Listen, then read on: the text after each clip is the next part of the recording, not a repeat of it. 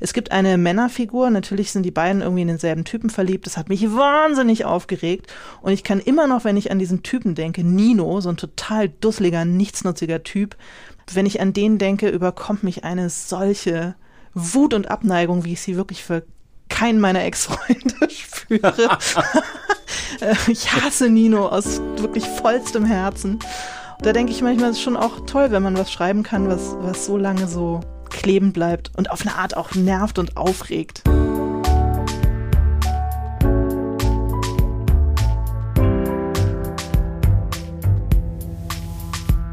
Das Lesen der anderen. Prominente Menschen sprechen über Bücher, die sie geprägt haben. Mit Christian Möller. Hallo, guten Tag, herzlich willkommen zu Das Lesen der anderen. Diese Folge des Podcasts wurde gefördert im Rahmen von Neustart Kultur, der Beauftragten der Bundesregierung für Kultur und Medien durch den Deutschen Literaturfonds e.V. Und außerdem wird das Lesen der anderen natürlich unterstützt von meinen SupporterInnen bei Steady und seit dem letzten Mal sind wieder einige neu hinzugekommen. Ich begrüße Jenny, Stefanie und Sebastian. Vielen Dank für eure Unterstützung. Wie man UnterstützerIn werden kann, dazu erzähle ich später noch ein bisschen mehr. Ihr könnt euch ja einfach schon mal umschauen auf das Lesen der anderen.de slash unterstützen. Jetzt aber, wie immer, erstmal zu meinem Gast. Ich kannte sie erst vom Hören und dann vom Lesen. Alena Schröder ist Journalistin und Schriftstellerin und Podcasterin. Sexy und bodenständig, so heißt der Podcast, den sie zusammen mit ihrem Schriftstellerkollegen Till Räther macht. Weiß gar nicht mehr, wie ich zuerst darauf gestoßen bin, aber irgendwann ist das passiert, was mit guten Podcasts passiert. Du freust dich einfach auf jede neue Folge. Alena Schröder und Till Räther reden übers Schreiben, so der Untertitel des Podcasts und ganz genau das tun sie auch. Es geht um Produktivität, um Dialoge, um Schlüsse, um das Leiden am Schreiben, um Settings, um Niederlagen, ganz unterschiedliche Themen. Das alles besprechen die beiden sehr offen und persönlich und humorvoll und ein Thema, um das es ganz von Anfang an auch ging, ist Alenas Debütroman. Junge Frau, am Fenster stehend, Abendlicht, blaues Kleid, der dieses Jahr endlich erschienen ist und der es sofort auf die Spiegel-Bestsellerliste geschafft hat. Ich habe es gerade angefangen, ich bin total hooked und verstehe völlig, warum das Buch da steht, wo es steht. Wir sprechen hier aber vor allem über die Bücher, die Alena in den Podcast mitgebracht hat. Und zwar gleich nach der Werbung.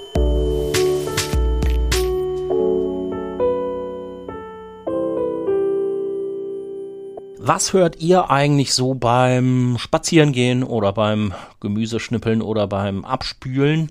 Ich hoffe natürlich, die Antwort lautet Podcasts, aber um ganz ehrlich zu sein, bei mir sind es in letzter Zeit auch ziemlich oft Hörbücher. Und Hörbücher hören, das geht gut mit Bookbeat. Bookbeat ist eine Hörbuch-App, in der habt ihr Zugriff auf über 100.000 Hörbücher und zwar als Flatrate. Das heißt, ihr könnt mit Bookbeat nicht nur ein Hörbuch pro Monat hören, wie bei vielen anderen Anbietern, sondern drei oder sieben oder zwanzig, so viel ihr halt wollt.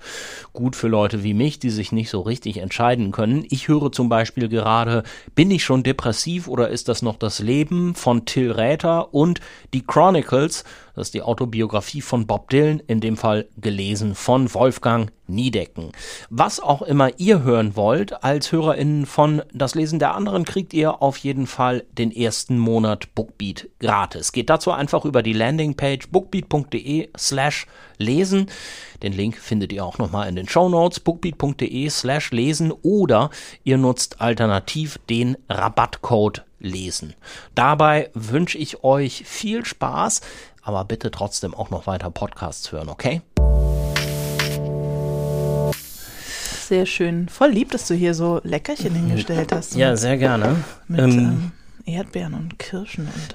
Kakao. Ja, man muss halt, man muss halt jetzt so ein bisschen gucken. Ich habe das eben schon gedacht, dass man nicht, also Kirschkerne, da muss man dann ja immer so ich bemühe mich. So ich bemühe Sachen aus dem Mund rausfummeln. also schöner wäre es, wenn wir dann jetzt hier uns an einen Fluss setzen könnten und könnten die Kirschkerne immer einfach so. Ja, ich wollte gerade sagen, ich spuck die Kirschkerne hier einfach du in dein Studio. Ja, einfach ins Studio. ja. Mhm. Und dann kannst du sehen, wo du bleibst.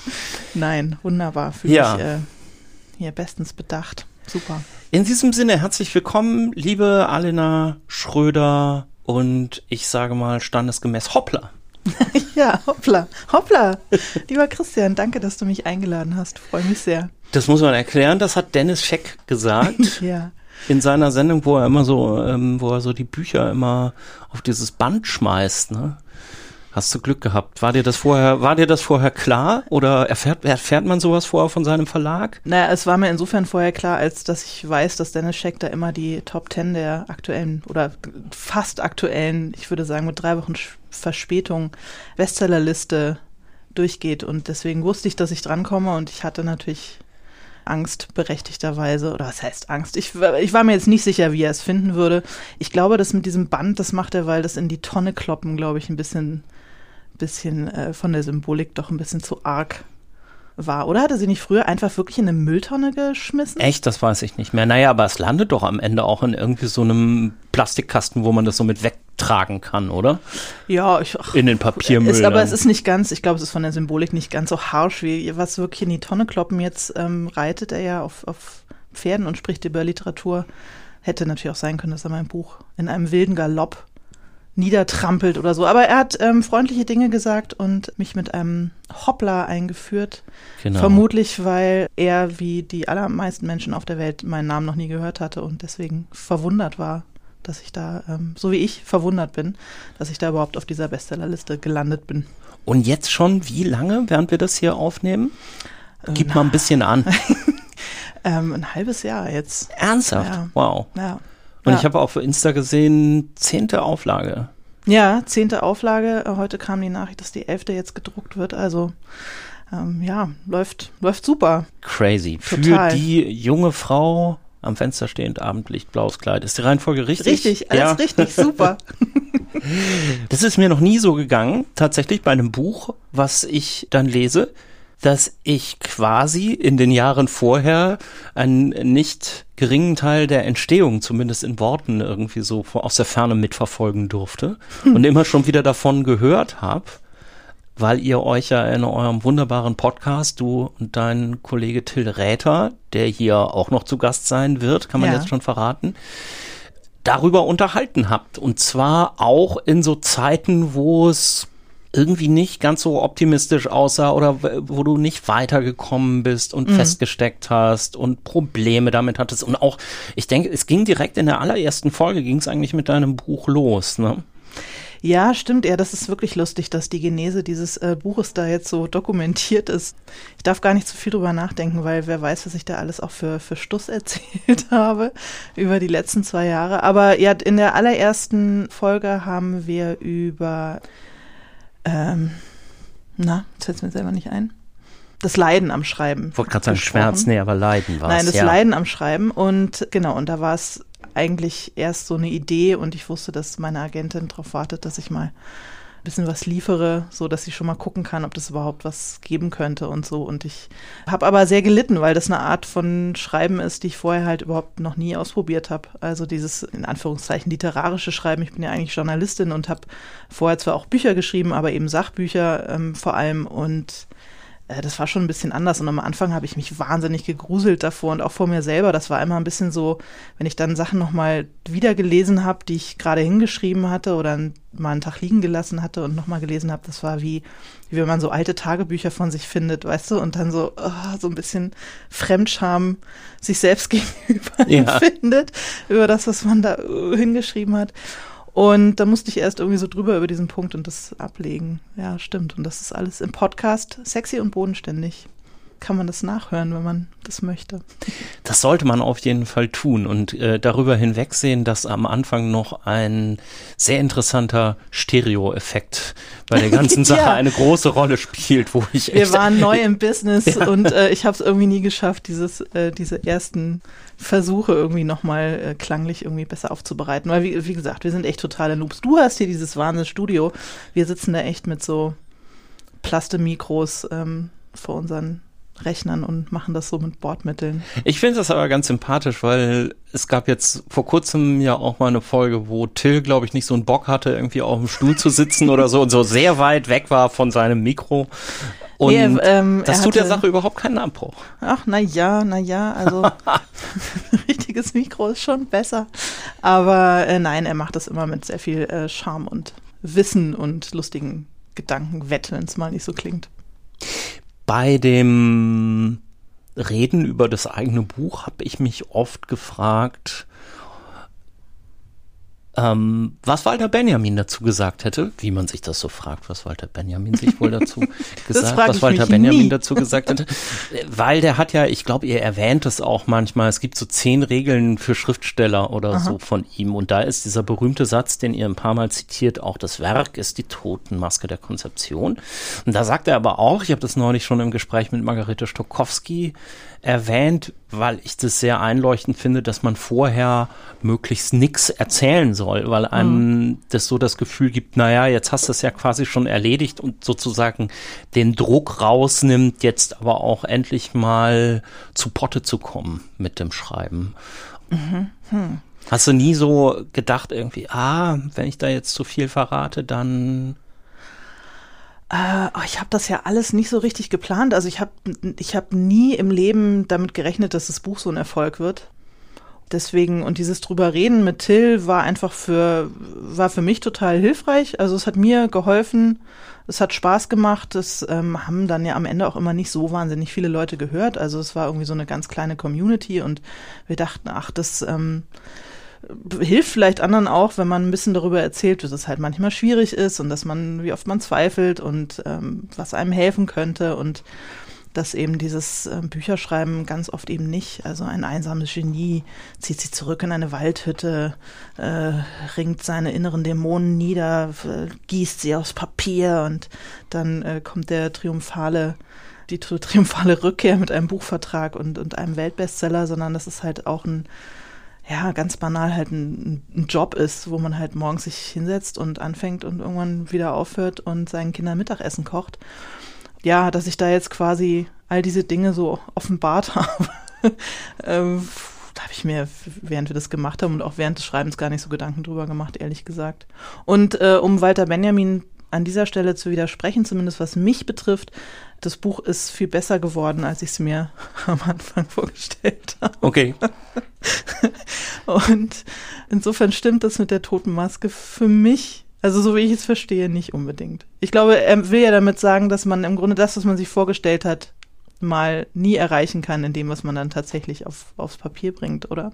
Ja, so habe ich mir das, das, so habe ich mir das vorgestellt. Ja. Äh, ich hatte von Anfang an, glaube ich, einfach nicht so hohe Erwartungen an an das Buch, an den kommerziellen Erfolg und auch an meine eigene, an meinen eigenen Frieden damit, den ich irgendwie äh, finden würde. Und insofern ähm, stimmt das für mich gar nicht so sehr. Sexy und bodenständig ist ein Podcast übers Schreiben. Dies hier ist ein Podcast übers Lesen. du hast ja einen schönen Stapel an Büchern mitgebracht und ganz oben auf liegt ein Buch, was auch bei mir im Regal steht und mhm. wahrscheinlich auch in der Nähe. Ich glaube, ich habe das als Taschenbuch. Du hast ein gebundenes Buch in der schönen Diogenes-Ausgabe mit einem stilisierten Apfel vorne drauf auf dem weißen Cover. John Irving, Gottes Werk und Teufels Beitrag. Und es ja. sieht so aus, als wäre das kein Buch, was du vor fünf Jahren dir gekauft hättest. Äh, nee, das ist tatsächlich, ich glaube, das ist noch die Ausgabe meiner Eltern. Ich muss vielleicht dazu sagen, ich habe ein bisschen Angst, dass ich hier auch so Erwartungen enttäusche. Ich bin überhaupt nicht so ein Literaturnerd. Und ich lese Bücher nie zweimal. Kann ich später auch nochmal äh, was dazu sagen. Das hat gute Gründe, wie ich jetzt auch äh, in der Vorbereitung hierauf nochmal festgestellt habe. Und ich habe jetzt eher, das sind auch nicht meine Lieblingsbücher. Ich habe jetzt eher Bücher ausgewählt, die mich aus unterschiedlichen Gründen beschäftigt haben, manchmal auch genervt haben und vielleicht eher so was über Lebensphasen aussagen. Und ähm, John Irving ist mein erstes und ich glaube einziges echtes Fandom gewesen. Ich war als Teenager unfassbarer John Irving-Fan. Ich habe wirklich, ich habe alle Bücher, die er geschrieben hat, äh, weggeatmet. Ähm, ich habe wirklich die Tage runtergezählt, bis das Neue kommt. Und ähm, wenn er ein Neues geschrieben hatte. Und Ich war total verknallt in all seine Protagonisten. Ich fand die Geschichten wahnsinnig. Ich war auch, und deswegen habe ich dir diese Ausgabe mitgebracht, denn ich, ich habe jetzt hier Gottes Werk und Teufels Beitrag dabei. Ich hätte genauso gut Gab und wir die Welt sah oder Hotel New Hampshire oder die wilde Geschichte vom Wassertrinker oder irgendeins dieser äh, vielen, vielen Bücher, die er geschrieben hat, mitbringen können. Ich habe dir aber das mitgebracht, weil da hinten drauf das Autorenfoto. Ah. Das Autorenfoto, das Ja. quasi, in das ich auch unfassbar verschossen war. Ich fand den wahnsinnig heiß und ja, und ich habe das alles Kannst du mal beschreiben, wie, wie er so da aussieht? Weil ich hatte jetzt, ich wollte eben schon fragen, hast du auch ein Poster von ihm in diesem albernen Boxdress an der Wand hängen? Aber das dann Nee, offenbar das, nicht. ähm, das hatte ich nicht, hätte ich vielleicht gemacht, wenn es mir nicht vielleicht dann am Ende doch ein bisschen peinlich gewesen wäre. Ich war nicht so ein Postermädchen. Naja, es ist so ein klassisches Autorenfoto, äh, so schwarz-weiß, irgendwie dunkler Hintergrund und er guckt sehr ernst und so ein bisschen von unten mit sehr äh, dunklen, ernsten Augen guckt er einen sehr durchdringend an, hat so einen guten Drei-Tage-Bart und äh, da auch noch nicht so ein, noch nicht so ein Bürstenhaarschnitt, sondern so ein war so einen guten Männerhaarschnitt. Sieht einfach, sieht aus, als würde er gut riechen. Ja, ich fand ihn wahnsinnig hot. Und daran siehst du, wie dämlich ich schon damals war. Ich habe es irgendwie nicht, ich habe nicht den Sprung geschafft, mal äh, zu gucken, weil direkt unten drunter äh, steht, wie alt er ist. Also Jahrgang 42, also so Ja. alt wie mein Vater. Und zu dem Zeitpunkt, als ich das gelesen habe, muss dieses Autorenfoto schon auch wirklich wahnsinnig alt gewesen sein und nicht mehr aktuell. Wie dem auch sei. Ich habe dann, als ich äh, nach Berlin gezogen bin, ich bin im Rheingau aufgewachsen, bin dann zum Studieren nach Berlin gezogen und dann gab es eine Lesung mit John Irving gleich in meinem ersten, in den ersten Monaten, in denen ich hier war. Und ich habe mir sofort eine Karte besorgt und hatte irgendwie so eine Vorstellung davon, dass ich ihm jetzt also mein Herz zu Füßen lege und dass wir miteinander durchbrennen. Irgendwie hatte ich eine völlig falsche Vorstellung und als ich dann dahin kam und echt so giddy und aufgeregt war, saß da halt ein steinalter Mann, der auch leider dann während dieser Lesung so ein bisschen bocklos war und gar nicht so charmant, wie ich mir das immer so vorgestellt hatte. Und ähm, ja, das hat mir leider die Autorenlesung, ehrlich gesagt, so ein bisschen verleidet für lange, lange Zeit. Aus dem Rheingau nach Berlin und dort dann in die große weite Welt und entsprechende Erlebnisse haben, die man sich so vorstellt. Das ist ja, wenn wir jetzt mal das Rheingau gegen Mecklenburg-Vorpommern und Rostock austauschen, auch ein bisschen wie dein Roman losgeht. Ne? Ja, stimmt, ja, in meinem Also zumindest ein Teil der Handlung, der in den 20er, 30er Jahren spielt. Das stimmt. Das ist zumindest dieser historische Teil in dem Buch ist äh, nah angelegt an, an die Geschichte meiner Urgroßmutter, die tatsächlich aus äh, Mecklenburg nach Berlin gegangen ist, Anfang der 20er Jahre. Die wollte so diesen, ja, diesen, die wollte nicht Mutter sein, die, die wollte nicht heiraten und so ein, dieses Leben führen, sondern die wollte nach Berlin, die wollte, glaube ich, so diesen Aufbruch der Frauen so in den 20er Jahren so mitmachen. Und ähm, dann kam ihr halt ein Kerl dazwischen und ein Kind. Dann hat sie ein Kind bekommen. Es war wahnsinnig unglücklich als Mutter und auch in der Ehe und wollte dann die Scheidung und hat diese Scheidung oder die Einwilligung zu dieser Scheidung von ihrem Mann, damals musste man, das konnte man nicht einfach, äh, konnten Frauen nicht von sich aus einfach beschließen, sie lassen die scheiden, sondern äh, der Mann musste zustimmen und er hat nur zugestimmt unter der ähm, Voraussetzung, dass sie das Kind bei ihm lässt. Und er wollte es auch gar nicht für sich, sondern er hat es dann seiner morphiumsüchtigen Schwester gegeben. Ähm, und darauf hat sie sich eingelassen und dieses äh, Drama, wenn man so will, also diese Entscheidung gegen das Kind und für das freie, selbstbestimmte Leben, hat ihr Leben sehr beeinflusst. Es hat auch das Leben meiner Großmutter, also dieses Kindes, sehr beeinflusst und es war ein Schmerz, über den meine Großmutter nie weggekommen ist. Und darum geht es unter anderem auch in dem Buch. Aber dieses Gefühl von irgendwie raus aus dem Dorf und in die große Stadt, ähm, das konnte ich sehr gut nachfühlen. Und die Vorstellung, dass meine Urgroßmutter hier in Berlin gelebt hat, äh, ist irgendwie abgefahren und lustig, dass wir jetzt auf ähnlichen Straßen unterwegs sind. Ist das denn etwas, was du, als du nach Berlin gegangen bist, schon gewusst hast, so in groben Zügen, diese Geschichte? Nee, damals noch nicht. Also ich bin mit 19 nach Berlin gegangen und da, wie gesagt, habe ich mich äh, mehr für ähm, viel zu alte Autoren mit stechendem Blick interessiert und für andere Sachen. Aber diese Geschichte war mir nicht so gucken, klar. Hast du dir da auch was reinschreiben lassen? Nee. Nee, nee, nee, nee, das habe ich mich nicht getraut, wollte ich dann auch nicht mehr, weil ich habe ihn gesehen und dachte, nee, das ist überhaupt gar nicht das, was ich mir irgendwie vorgestellt hatte. Hatte auch nicht das Charisma, das ich mir vorgestellt hatte. Ich tue ihm bestimmt Unrecht, weil er hatte vielleicht einfach nur einen schlechten Abend und meine Projektion war vielleicht auch ein bisschen arg. Aber ähm, nee, ich habe mir nichts reinschreiben lassen.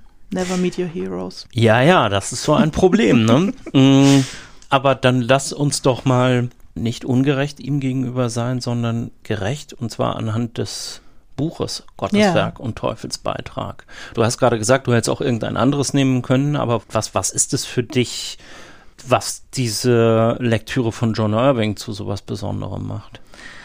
Also ich glaube, es war damals, also das äh, im Buch Gottes Werk und Teufels Beitrag, das spielt in einem, einem Waisenhaus, das gleichzeitig auch eine Abtreibungsklinik ist und ein äh, alter, älterer Arzt äh, stellt sozusagen den Frauen, die da hinkommen, schwanger sind, in ihrer Not frei, ob sie das Kind bekommen möchten und eben in diesem Waisenhaus lassen möchten oder ob, ähm, ob sie es abtreiben lassen wollen.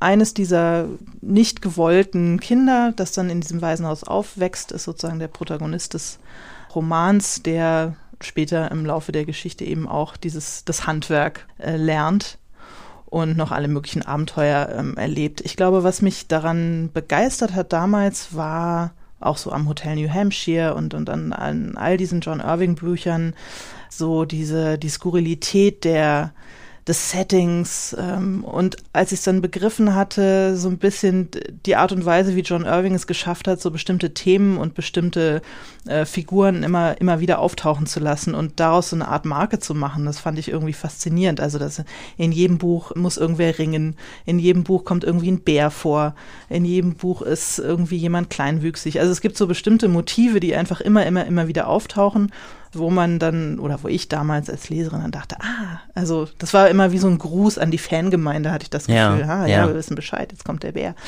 Und, und ich muss, habe ich ja schon gesagt, ich lese Bücher nie zweimal und ich hab, musste jetzt bei der Vorbereitung hierauf, habe ich bei all diesen John Irving Büchern, habe hab ich noch mal so ein bisschen in die bei Wikipedia geguckt, worum geht's eigentlich und dachte so, ah, ich weiß gar nicht, ob die so wahnsinnig gut gealtert sind. Also ob mir die Reliktüre gefallen würde, weil er doch also es gibt noch ein Motiv, das mir damals nicht aufgefallen ist, aber jetzt beim äh, Nachlesen dieser dieser vielen Inhaltsbeschreibungen, es gibt immer irgend, also der Protagonist verliebt sich ganz oft in eine Frau, die mal vergewaltigt wurde. Also es gibt Mhm. irgendwie die vergewaltigte Frau oder das vergewaltigte Mädchen, es kommt in ganz, ganz vielen dieser Bücher vor.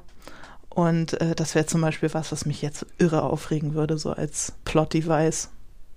Weil das nur die Folie dafür ist, dass er dann zum edlen Retter und Ritter werden kann. Ja, und weil das dann sozusagen. Frauen so eine Tiefe verleiht, wenn sie diesen unfassbaren Mhm. Schmerz irgendwie ähm, äh, mit sich tragen. Aber drumrum, also zum Beispiel im Hotel New Hampshire, dann gibt es diesen, gibt es ein, ein ist eine Familie, die, die in verschiedenen Ländern immer versucht, ein Hotel aufzuziehen und gibt es, das gibt den Familienhund, der heißt Kummer, der die ganze Zeit furzt und Kummer stirbt dann irgendwann und wird dann ausgestopft und dann irgendwann erschlägt dieser ausgestopfte Hund den Großvater, der beim Ringertraining irgendwie äh, einen Schrank aufmacht und dann fällt ihm dieser Hund entgegen und damit dann irgend so Hantel und er stirbt daran. Also das waren so, so Skurrilitäten, die mich einfach als, als Teenie total begeistert haben und ja, und ich war richtig, richtig Fan. Ich glaube, so wie ich noch nie von irgendwas Fan war und ich habe von keinem anderen Autor oder einer Autorin so viele Bücher gelesen wie John Irving. Aber ähm, ja, ich bin nicht so sicher, ob mir das heute noch so, ob ich heute noch mal anknüpfen könnte an diese, an dieses Empfinden. Ich glaube, ich habe so eher so mit 19, 20, 21 so ein paar davon gelesen, so Beginn des Studiums. Und kann mich auch noch daran erinnern, dass das für mich so eine Art von Literatur war, wo man vorher so vielleicht auf der einen Seite hatte man irgendwelche Krimis gelesen und auf der anderen Seite hattest du das gelesen, was du in der Schule vorgesetzt bekommen hast. Also so war das bei mir zumindest. Und da hat so eine Lücke geklafft, weil dann hatte man hier Max Frisch auf der einen Seite und weiß ich nicht, Annette von Droste-Hülshoff mm. oder so, ja, und halt irgendwelche Krimis oder vielleicht auch noch Jugendbücher und es gab irgendwie nicht so den, den Middle Ground, hatte ja. ich so oft das Gefühl und John Irving, das ist ja so, ja, also sowas kann ich mit 18, 19, glaube ich, sonst nur aus dem Kino. Ja, genau, ja, das ist äh, genau wie du sagst. Das war, das waren Bücher, die mich wahnsinnig reingezogen haben, die mich gefesselt haben und die aber trotzdem Literatur waren. Also es war halt nicht irgendein, es war halt jetzt nicht irgendwie ja, irgendwie so ein, so ein, so ein, so ein Schlachteplatten-Krimi oder so, wo man dann auch dranbleiben muss, weil man wissen will, wie es ausgeht. Und die einen in so eine Welt mitgenommen haben und ähm, einen nicht angestrengt, also einen gefordert, aber nicht so angestrengt haben, wie eben das, was du meinst, so Schullektüre, sondern so eine Welt aufgemacht haben und in denen man so versinken konnte. Und ja, da hast du total recht. Das war echt so der Middle Ground zwischen diesen Lektüreerfahrungen. Wie bist du denn auf ihn gestoßen? War das etwas, was bei deinen Eltern im Regal gestanden hätte? Hat sie es in der Bibliothek besorgt? Wie war das? Ich glaube, dass meine, nee, das, also meine Eltern hatten und haben sehr viele Bücher und das stand bei denen rum und ich bin ziemlich sicher, dass mein Vater oder meine Mutter mir das empfohlen hat oder gesagt hat, lies das doch mal, das gefällt dir bestimmt. Ich musste nicht kämpfen um meine Lektüren oder so. Es war auch nichts, was ich irgendwie in der äh, Bibliothek organisieren musste, sondern das war alles reichlich vorhanden und da bin ich natürlich in dem Sinne bin ich sehr privilegiert aufgewachsen, auf jeden Fall. Und war das was, worauf man Wert gelegt hat, auch, dass du hier, lies mal, sitzt nicht so viel vor der Glotze oder so? Puh, schwer zu sagen. Ich habe das, ich habe selber wahnsinnig gern gelesen, viel mehr als ich heute lese, muss ich ehrlich gesagt sagen. Ich habe das Gefühl, aber kann ich, gibt's später auch noch ein Buch zu zu meiner Lesekrise. Ich habe das Gefühl, dass ich als Teenager viel begeisterter und viel unschuldiger gelesen habe und ich habe im Fernsehen hat mich gar nicht, also ich habe auch geglotzt, aber es hat mich nicht so interessiert. Sagen wir mal so, hätte ich damals schon einen internetfähigen Computer ähm, in meinem Zimmer stehen gehabt, bin ich nicht sicher, ob ich so viel gelesen hätte, wie ich wie ich es als als Teenager gemacht habe. Also hätte ich es gar nicht gemacht, wäre das mit Sicherheit ein Schmerz für meine Eltern gewesen, das auszuhalten. Oder sagen wir mal eine Challenge, das auszuhalten, weil das dafür ähm, sind Kinder ja auch immer gut, dass man lernen muss, auszuhalten, dass sie Erwartungen nicht erfüllen, die man möglicherweise an sie hat und sei es, dass sie gerne lesen. Wie zum Beispiel Punkt, Punkt, Punkt, sag ich jetzt mal so, um ja. überzuleiten zum, zum nächsten Buch. Oder möchtest du noch was zu John Irving sagen? Ähm, nö, ach, nö. ich glaube, John und, John und ich sind durch miteinander. Ähm, wie gesagt, also ich, ich habe, glaube ich, viel so über Storytelling und, und äh, Protagonisten und, und Figuren und so ohne dass ich das jetzt wirklich äh, reproduzieren könnte, aber ich glaube, dass da was angelegt worden ist in mir, was ich möglicherweise versuche, ein bisschen zu reproduzieren. Ähm, ja, ich du meinst nicht nochmal lesen. In deinem eigenen Schreiben. Ja, auch. oder so, ja. was mir, was mir gefällt an Figuren oder an, an vielleicht auch ein bisschen skurrilen Einfällen oder ja, so Welten, die man so aufmachen kann. Aber ich, wie gesagt, ich, ich habe beschlossen, dass ich es auch wirklich nicht nochmal lese, weil ich möchte es mir, ich möchte es mir nicht, ich möchte mir eigentlich das gute Gefühl, das ich damit verbinde, nicht versauen durch meine Relektüre. Wo wir äh, schon direkt beim zweiten Buch wären. Das ist ein bisschen neuer. Ähm, ja, das ist neu, weil ich es neu gekauft habe. Ich habe meine alte ähm, Ausgabe nicht mehr. Das ist das Geisterhaus von Isabel Allende. Ähm, auch ein Buch so ähnlich, aus einer ähnlichen Zeit eigentlich. Ne, ja, ähnliche Zeit, ähnliche Zeit. Das habe ich, ähm, bin ich ziemlich sicher so mit 17 gelesen. Und da war ich gerade, ich war Austauschschülerin ein Jahr lang in Costa Rica. Und als ich zurückgekommen bin, war ich so total erfüllt von diesem, von dieser Welt und von diesem tropischen und diesem, von dieser Atmosphäre. Und dann habe ich ähm, das Geisterhaus gelesen. Ich denke, ich habe es auf Deutsch gelesen, nicht auf Spanisch. Ich weiß es aber ehrlich gesagt nicht mehr genau. Und fand es ganz, ganz toll. Es war ein wahnsinnig wichtiges Buch für mich, weil Isabel Allende so als Figur wahnsinnig wichtig für mich war und ich da, glaube ich, zum ersten Mal mir so vorgestellt habe, wie das sein könnte, jemand zu sein, der schreibt.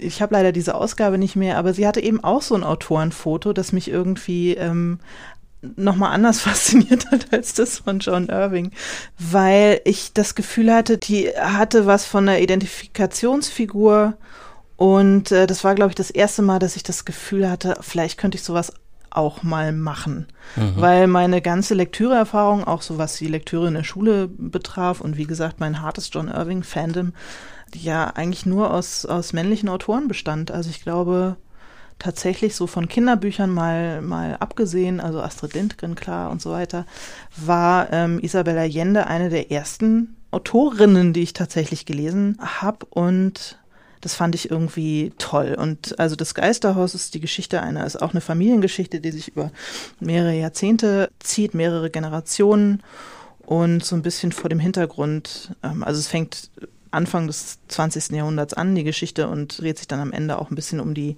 den Militärputsch in Chile. Ja, und das war im Grunde ein bisschen aus ähnlichen Gründen wie, wie John Irving hat mich total fasziniert, dieses, dieses tropische Setting. Also irgendwie, es ist heiß, es ist schwül, es riecht irgendwie nach Sex, alle sind wahnsinnig, ah, es ist irgendwie so eine, so eine satte Atmosphäre und dann kommt dann irgendwie so ein Onkel, der dann irgendein Fluggerät baut und dann verschwindet er da mit dem Amazonas und dann kommt er irgendwie zurück und es war auch so ein bisschen meine erste Begegnung mit magischem Realismus, dass ich total irre fand. Also, dass einfach so Dinge wie eine, ein, ein Mädchen, das vorkommt, hat halt blaue Haare und, äh, nee, grüne, glaube ich. Blau oder grüne? Oh Gott. Ah, Blau-grüne, sage ich jetzt mal. Okay. sie ist wahnsinnig schön und sie hat halt diese grünen Haare und es wird überhaupt nicht erklärt oder irgendwie, äh, das ist auch nichts Besonderes. Sie hat halt grün, die kommt halt auf die Welt und hat grüne Haare und ist wunderschön. Und diese Form von ja, so das Unerklärliche irgendwie einfach mal so hinzuschreiben und den, den Leser oder die Leserin da gar nicht jetzt groß irgendwie mit irgendwelchen Erklärungen, warum das jetzt so ist, zu behelligen, sondern das einfach mal so stehen zu lassen und dass die ähm, Clara, die eine wichtige Rolle spielt in dem Buch, dass die äh, ein bisschen hell sehen kann und so. Das ist aber irgendwie gar nichts Besonderes.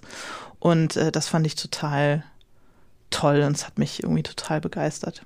Und das ist eben tatsächlich eins von den ganz, ganz, ganz wenigen Büchern, das ich versucht habe für meinen Podcast mit Till, weil wir darüber gesprochen hatten, wie wichtig ja. dieses Buch für mich war, äh, auch eben in dieser Zeit, als ich so zurückkam aus meiner tropischen Erfahrung und so. Und er hatte sich eben auch daran erinnert, wie wichtig das Buch für ihn war und dann haben wir gesagt, komm, wir lesen es nochmal und haben beide relativ schnell wieder damit aufgehört. Okay.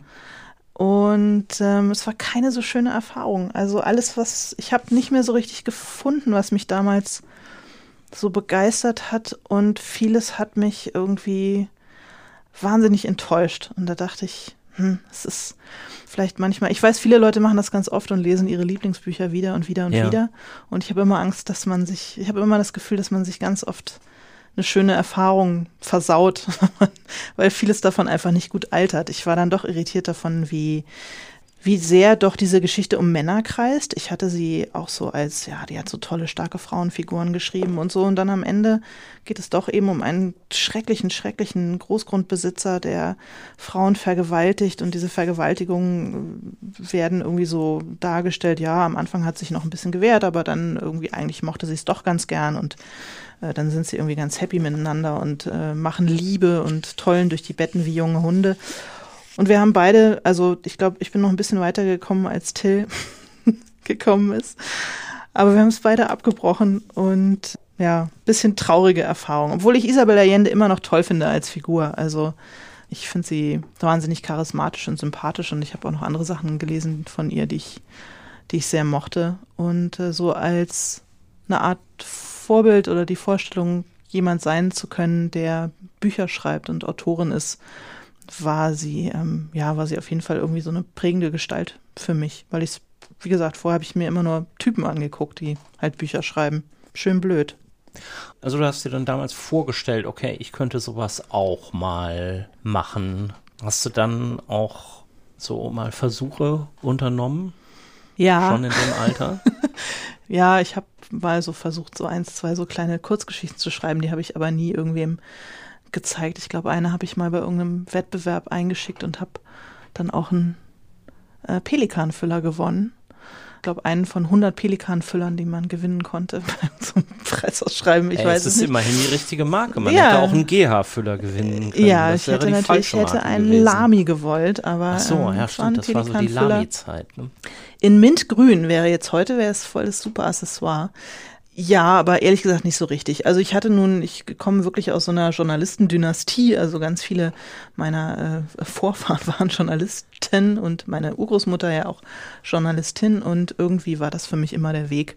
Aber so ein, ja, so, so ein bisschen so eine kleine Vorstellung davon, dass sowas möglich wäre und denkbar wäre, das hat auf jeden Fall ganz viel mit Isabella Allende zu tun. Okay, aber du bist ja dann trotzdem erstmal Journalistin geworden. So ist es, ja. Ähm, Familienprägung. Wobei, ja, ein bisschen, bisschen Familienprägung. Ich, ach, ich glaube, meine Eltern hätten es ganz gern gehabt, wenn ich was anderes mache, aber habe mich dann doch irgendwie durchgesetzt.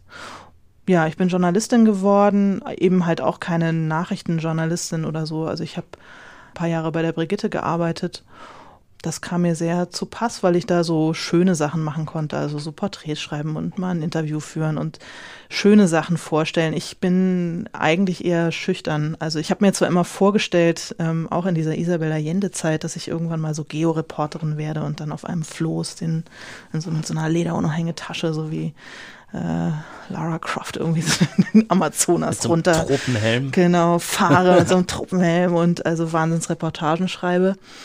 Aber in Wahrheit bin ich doch eigentlich zu schüchtern dafür und tue mich schwer damit, Menschen irgendwie zu nahe zu kommen und vielleicht auch auf den Geist zu gehen. Und deswegen kam mir diese Art von Journalismus, glaube ich, sehr entgegen. Also ich möchte nicht mal, nicht mal Politikern, die mir richtig unsympathisch sind, auf, auf den Geist gehen mit meinen Fragen. Es ist, glaube ich, einfach nicht unbedingt mein Talent.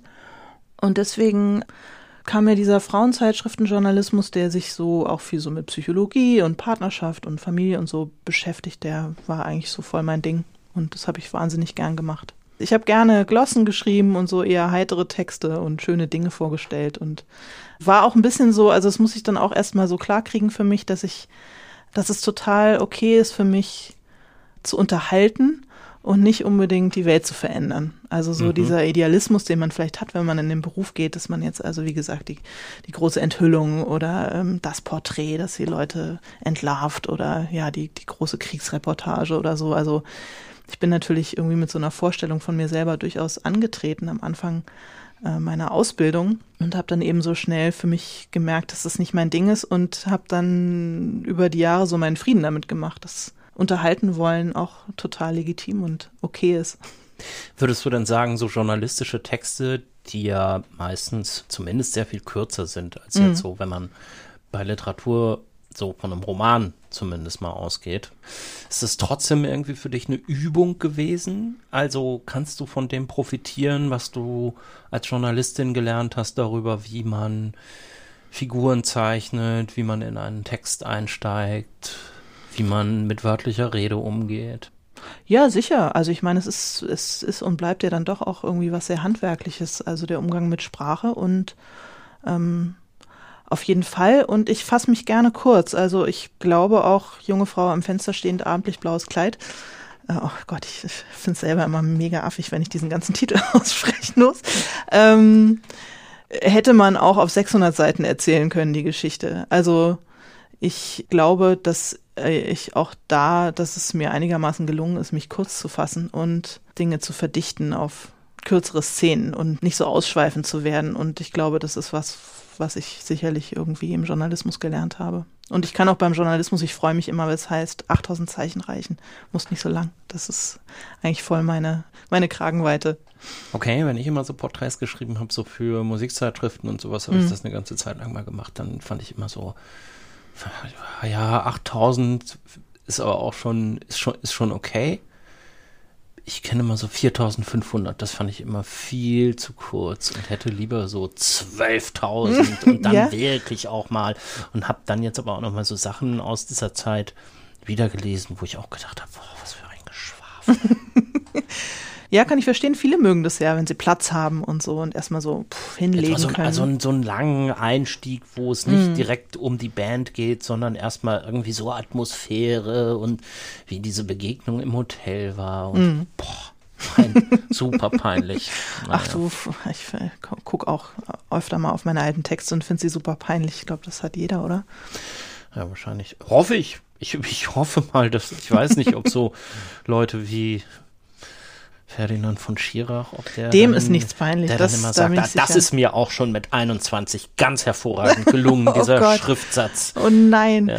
Nee, ich ähm, manchmal denke ich darüber nach. Ich bin, ich meine, ich bin jetzt äh, Debütantin mit diesem Roman und ich bin jetzt auch schon 42 äh, und ich bin wahnsinnig froh, dass ich das, diesen Erfolg auch nicht irgendwie mit 21 hatte oder so. Ich hätte mit 21 oder die Möglichkeit gehabt hätte, so ein Buch zu schreiben. Ich hätte mit 21 ein richtig, richtig grottenschlechtes Buch geschrieben, bin ich mir ganz, ganz sicher.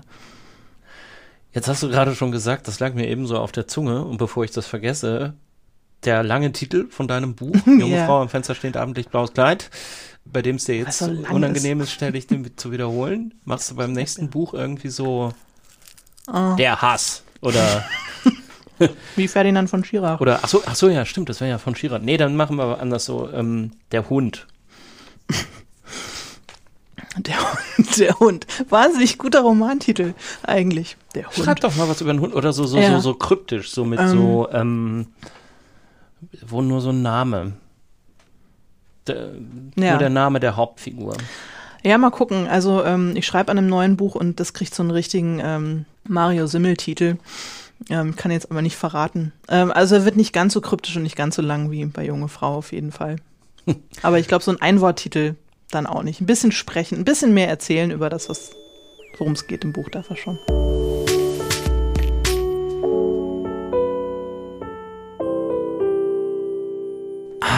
Versicherung, ist das bei euch auch so ein Thema, mit dem ihr lieber gar nicht so viel zu tun habt? Das war bei mir zumindest eine ganze Zeit lang so. Ich hatte immer so einen Ordner, ziemlich weit unten im Regal und in dem waren die ganzen Verträge und Briefe und was nicht noch alles einfach so durcheinander abgeheftet. Und so oft habe ich da natürlich nicht reingeguckt. Und wenn ich dann mal was gebraucht habe, ja, dann war natürlich nie was zu finden. Dafür habe ich jetzt aber zum Glück eine Lösung, nennt sich Clark und ist sozusagen mein persönlicher Versicherungsmanager. Es ist jetzt natürlich kein Typ, bei dem ich ständig anrufen muss, sondern Clark ist eine App auf dem Smartphone. Einfach installieren, anmelden und vorhandene Versicherungen eintragen. Und Clark liefert dann eine digitale Übersicht über eure Verträge und gibt außerdem noch jede Menge Tipps, zum Beispiel wie ihr eure Versicherungssituation verbessern könnt oder wie viel Geld ihr zum Beispiel bei einem Tarifwechsel spart. Clark findet aus über 160 Versicherern den Tarif, der am besten zu euch passt und das kostenlos und unabhängig von den jeweiligen Versicherungsanbietern. Und für euch gibt's jetzt auch noch mehr zu holen, denn Clark gibt allen HörerInnen von Das Lesen der anderen einen Amazon-Gutschein von bis zu 30 Euro. Geht dafür einfach auf clark.de für Deutschland oder goclark.at für Österreich und gebt bei der Registrierung den Gutscheincode Lesen ein. Die Infos dazu packe ich euch auch nochmal in die Shownotes. So, und jetzt geht's weiter im Gespräch mit Alena Schröder. Okay, kommen wir zu deinem äh, nächsten Buch, was du mitgebracht hast. Ja. Diesmal keine Enttäuschung. Oh, ich Ja. bin so voll eingestiegen mit so zwei Büchern, wo ich dann noch gesagt habe, so, äh, naja, noch mal lesen vielleicht nicht so gut. Irgendwie auch nicht so charmant. Ne? Aber jetzt ähm, kommt ein Buch, mit dem ich nur Gutes verbinde. Äh, obwohl, stimmt auch wieder nicht. Also ähm, das, das nächste Buch heißt Meines Helden Platz und ist von äh, Lajos Partinagi. Ist ein Ungar und wahrscheinlich spricht man den Namen komplett anders aus. Kannst du Ungarisch? Nee, überhaupt nicht. Ich kenne auch leider gar keine Ungarn und konnte mich vorher. Ich habe ich hab das in äh, Software eingegeben und versucht rauszufinden, wie man es richtig ausspricht. Aber es hat nicht funktioniert. Also ich entschuldige mich hiermit bei allen ungarisch sprechenden HörerInnen, die das ähm, jetzt total Banane finden. Ähm, Lajos Partinagi, Meines Helden Platz, ist das erste Buch, das ich besprochen habe in meinem Leben. Ich durfte für die Brigitte, für irgendeine Beilage, durfte, ähm, durfte ich damals auch irgendwie Bücher vorstellen und das habe ich vorgestellt. Es ist eine, eine Art Parabel, äh, eine satirische Parabel auf den Faschismus, ähm, in der Tauben die Weltherrschaft übernehmen. Es geht um einen Schriftsteller, der also da in so einer Wohnung wohnt und irgendwann ziehen in der Wohnung nebenan ziehen Tauben ein. Und er kommt dann so in Kontakt mit diesen Tauben, die kommen immer rüber und wollen irgendwas von ihm und er stellt dann fest, dass es also ein, ein Herr Turbitzer und seine Frau die, ähm, ja. Die, so heißen die Tauben. Ja, genau. Und die äh, sind, äh, also er ist der Anführer dieser fas faschistischen Taubenpartei. Und die ah. übernehmen so langsam, übernehmen die so die Stadt und gehen so patrouillieren und fahren, fliegen Formationsflüge und so. Essen runtergefallene Pommes. Äh, ja, auch das und sind sehr bedrohlich. Und ähm, am Anfang leihen sie sich bei ihm nur so eine Mikrowelle zum Brüten, weil sie was ausbrüten wollen und dann bleiben sie so in Kontakt. Und er wird dann, also dieser Schriftsteller, der versucht irgendwie an seinem Buch zu schreiben, wird dann nachts immer heimgesucht von diesen Tauben, die ihm äh, Flügel annähen. Und er kann sich nicht so richtig dagegen wehren. Und er wird dann Teil eines äh, Experiments, also er soll dann die Menschtaube, der Taubenmensch werden, also so eine Art Geheimwaffe jetzt für diese, äh, diese Tauben. Am Anfang äh, sträubt er sich und will das alles gar nicht und gerät dann immer doch irgendwie immer mehr in den Bann dieser, dieser Tauben. Und am Ende macht er mit und ist irgendwie Teil des Ganzen. Und ich musste da ganz oft jetzt wieder dran denken, deswegen habe ich es auch mitgebracht in dieser ganzen Trump-Zeit. Also ich vergesse Bücher ganz oft, also auch Bücher, die mir wahnsinnig gut gefallen haben, klingen nicht so wahnsinnig nach bei mir. Wie gesagt, ich lese sie ja auch nicht zweimal. Und, ähm, und an das habe ich noch ganz, ganz oft gedacht, weil äh, in dieser Trump-Zeit, weil dieser Taubendiktator in seiner Proletenhaftigkeit äh, und mhm. seiner, seiner Ungehobeltheit und seinem so vor sich hergetragene Penetranz und gleichzeitig so eine Dummdreistigkeit und so ein mich irre an Trump erinnert hat. Und die Faszination, die der, der Erzähler, also dieser Schriftsteller dann doch irgendwann davon entwickelt, hat mich dann auch so ein bisschen erinnert an diese Faszination, die die Medien für Trump entwickelt ja. haben. Also, dass man sich dem irgendwie nicht entziehen kann, obwohl einen diese, die sind auch immer so ein bisschen fickrig, also die haben irgendwie so eine sexuelle Aufgekratztheit an sich, diese Tauben und, und, und äh, machen auch immer irgendwie so schmutzige Witze und und es hat mich total, äh, total daran erinnert, wie man denn eben doch sich dem nicht entziehen kann und das so eine eigene Faszination hat, der man so ausgeliefert ja. ist, auch wenn es einen anwidert und anekelt. Und ja, ja und das fand ich äh, wahnsinnig ja, wahnsinnig gut getroffen. Das habe ich tatsächlich nochmal angelesen und glaube, das lese ich vielleicht doch auch nochmal zweimal. Ich sehe, du hast da auch irgendwie so kleine Knicke dir reingemacht.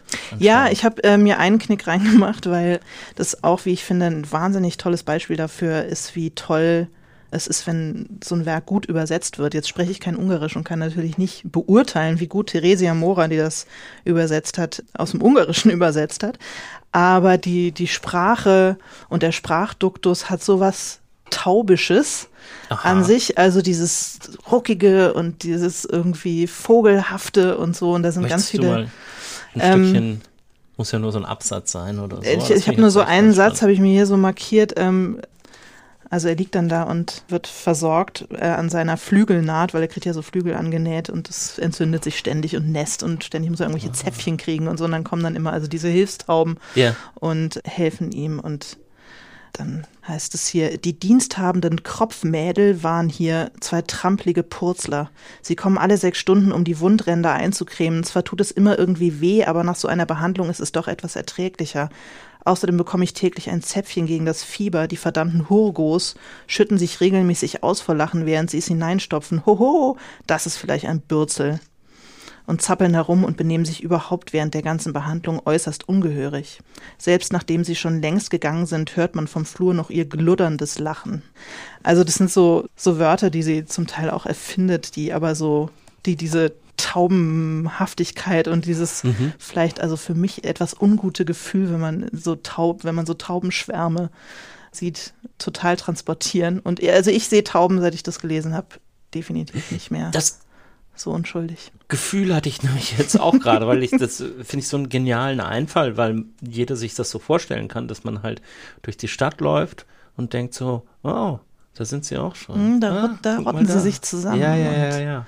Wobei in, in Berlin ja gerade, ich habe ja lange in Köln gelebt und in Köln, Köln ist so eine Taubenstadt. Mhm. Also da haben die irgendwie schon zumindest unter den Vögeln die Macht übernommen. Und in Berlin ist es überhaupt nicht so. Man sieht die gar nee. nicht so oft und es sind hier die, die Krähen. Krähen ne? ne? Ja, ja. Ich, ist mir auch aufgefallen. Ich habe auch das Gefühl, es gab früher mehr Tauben und irgendwann haben die Krähen die Tauben verdrängt. Ja. Stimmt vielleicht. Ich Ich, müsste mal mit einem Stadtornithologen sprechen. Ja, wahrscheinlich. Aber, Also oder die Taubenvergrämung funktioniert einfach wahnsinnig gut in äh, Berlin. Eine Freundin hat mir mal erzählt, dass sie irgendwo gesehen hat, wie zwei Krähen so aus der Luft auf eine am Boden sitzende Taube runtergeschossen sind und Ja. die dann so auseinander. Ja, das sind die antifaschistischen Krähen, nämlich die Berliner, meinst die linken Berliner Zecken, die uns davor bewahren, dass auch in Berlin Ja. die Tauben äh, die Macht an sich reißen. Das ist, äh, gefällt mir ganz gut. Ich finde diese Nebelkrähen ja total super. Die sehen so ein bisschen dämlich aus, wenn sie hüpfen. Mhm. So auf dem Boden machen die echt nicht so eine lässige Figur. Mhm. Irgendwie, es sieht so ein bisschen stark sich aus. Ich denke immer wie so ein. Also am Anfang, als es noch nicht so viele waren, habe ich immer gedacht, ah, wie so ein, wahrscheinlich weil die so ein, so ein, so ein, so ein schwarzes Federkleid ja haben, habe ich immer gedacht, wie so ein britischer Landgeistlicher aus dem 18. Jahrhundert. Und der, den hat sie irgendwie so hinverschlagen und der wundert sich jetzt, jetzt steht er hier in Neukölln auf einer Wiese vor einem zugemüllten Park und was ist denn hier jetzt los? Eben war er noch in so und so, upon so und so in seiner Kirche. Aber jetzt werden das immer mehr, dann sind es irgendwie auch keine Landgeistlichen mehr. Ja, Also- und ich, also ich finde, wenn die so auf dem Straßenschild sitzen und dich so ankrahen von äh, schräg oben, da äh, zucke ich schon immer ein bisschen zusammen. Also ich finde die auch äh, Respekt einflößend. Nicht ganz so verschlagen wie die, ähm, wie die Tauben. Ja, auch irgendwie nicht so, nicht so. Tauben sind ja irgendwie auch so ein bisschen ekelig, oder? Finde ich immer.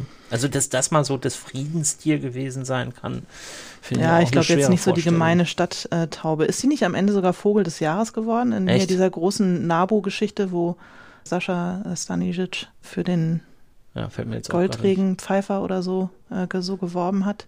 lobbyiert hat, würde ich dazu mal lobbyiert hat, sagen. genau. Ich glaube, da war die Stadttaube nämlich Echt? auch ganz vorne mit dabei, ja. Das ist ja unverschämt. Also in meiner, äh, der Baum vor meiner Wohnung äh, nistet ein Ringeltaubenpaar. Die sind tatsächlich sehr hübsch und gar nicht so, weder so bedrohlich noch so verschlagen und auch nicht so hässlich wie so eine gemeine Stadttaube. Und die sitzt immer in meinem ähm, Baum wie so ein Pokémon. Ich bin immer versucht, so einen Pokéball nach ihr zu werfen äh, und guckt mich an. Die habe ich eigentlich ganz gern. Aber so, so Taubenschwärme, ähm, wie gesagt, seit ich das gelesen habe, und ich kann es sehr empfehlen, sehe ich mit anderen Augen. Und ich denke gerne an dieses Buch, eben auch, weil es so das allererste Mal, dass ich äh, ein Buch vorgestellt habe in meiner journalistischen Laufbahn. Ich finde ganz interessant, dass das so unterschiedlich ist im Vergleich zu den beiden anderen. Habe ich zumindest so das Gefühl. Ich kenne das ja jetzt nicht, aber es scheint ja sehr viel mehr mit Sprache auf so einer eher Mikroebene zu tun zu haben und nicht so dieses, diese beiden anderen Bücher, wo man sich so reinfallen lassen kann, wie in so ein tolles äh, Schaumbad irgendwie und gar nicht mehr irgendwie wieder raus möchte, bis die, bis die Hände schrumpelig geworden Ja. sind. Hier habe ich jetzt so den Eindruck, okay, das muss man eher so lesen, da muss man so ein bisschen auf der Stuhlkante sitzen, um das genießen zu können. Das ist was ganz anderes. Ja, also man muss Spaß an Sprache haben und äh, das habe ich daran wahnsinnig genossen. Also ich habe richtig Spaß gehabt an, an dieser, an der Übersetzung und an der Sprache. Ja, das stimmt. Also es ist, es ist nicht unbedingt, es ist nicht unbedingt der große Figurenreigen, der da aufgemacht wird, sondern es äh, macht einfach Spaß, sich diese, sich so einfangen zu lassen von diesem Taubendiktator, der für einen dann sehr real wird. Also der halt, der hat auch immer so ein Basecap auf und ist halt, also wirklich so, hat so was total Trumpeskes an sich, äh, obwohl es lange, lange, lange vor der Ära Trump äh, veröffentlicht wurde. Und äh, man sieht es total vor sich. Also man kann sich halt wirklich vorstellen, dass äh, dieser arme Schriftsteller da immer, dass da halt immer dann auf seinem Fenstersims plötzlich dieser Tollberichter auftaucht und ihn doof an der Seite anquatscht und ihn bedroht und dass das für ihn bedrohlich ist. Äh, Und das finde ich wahnsinnig, wahnsinnig gut. Aber wenn die dann jetzt in dem Baum vor deiner Wohnung sitzen, dann ist das doch auch ein bisschen komisch, Die oder? haben kein. Basecap auf. ähm, ach ja, aber die sitzen da und nisten und sind so ganz süß miteinander und schnäbeln da rum. Also die sind irgendwie. Und das sind wie gesagt Ringeltauben. Das ist nochmal eine. Die sind so ein bisschen dicker und irgendwie so ein bisschen, sehen so ein bisschen hübscher aus. Die mag ich eigentlich ganz gerne.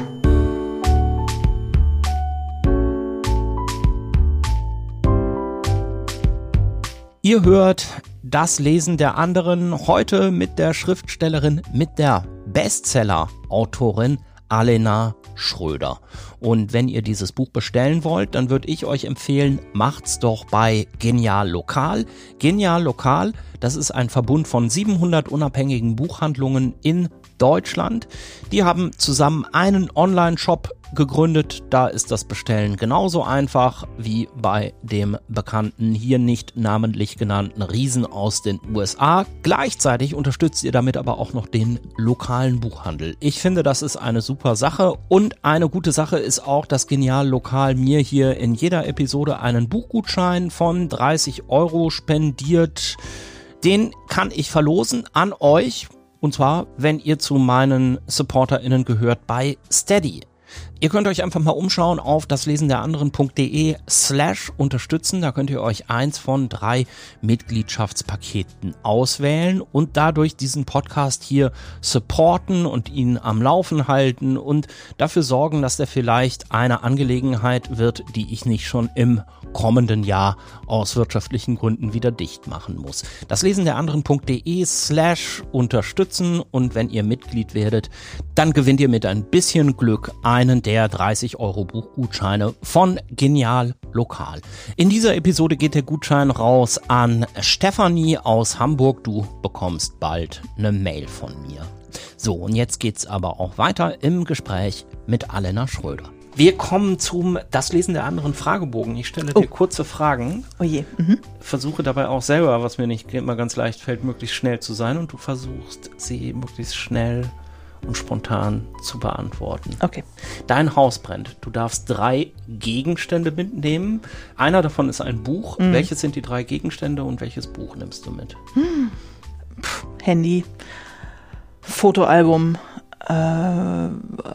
und das Buch ähm, wahrscheinlich eine alte Ausgabe von Tadellöser und Wolf von Walter Kempowski, die mein Vater mir mal geschenkt hat, was eins meiner Lieblingsbücher ist. Das habe ich aber trotzdem nicht mitgebracht heute. Jetzt haben wir es wenigstens noch erfahren. Ro äh, Rostocker Hintergrund, glaube ich auch, ne? Ja, ja, stimmt, genau. Also so ein bisschen eine Verbindung zur Familiengeschichte. Ja, obwohl meine reale Familie mit Rostock gar nichts zu tun hat. Das habe ich mir im Buch nur ausgedacht, weil ich etwas wollte, was in der Nähe vom Meer spielt. Wenn du eine Romanfigur wärst, welche würdest du gerne sein und warum? Hm.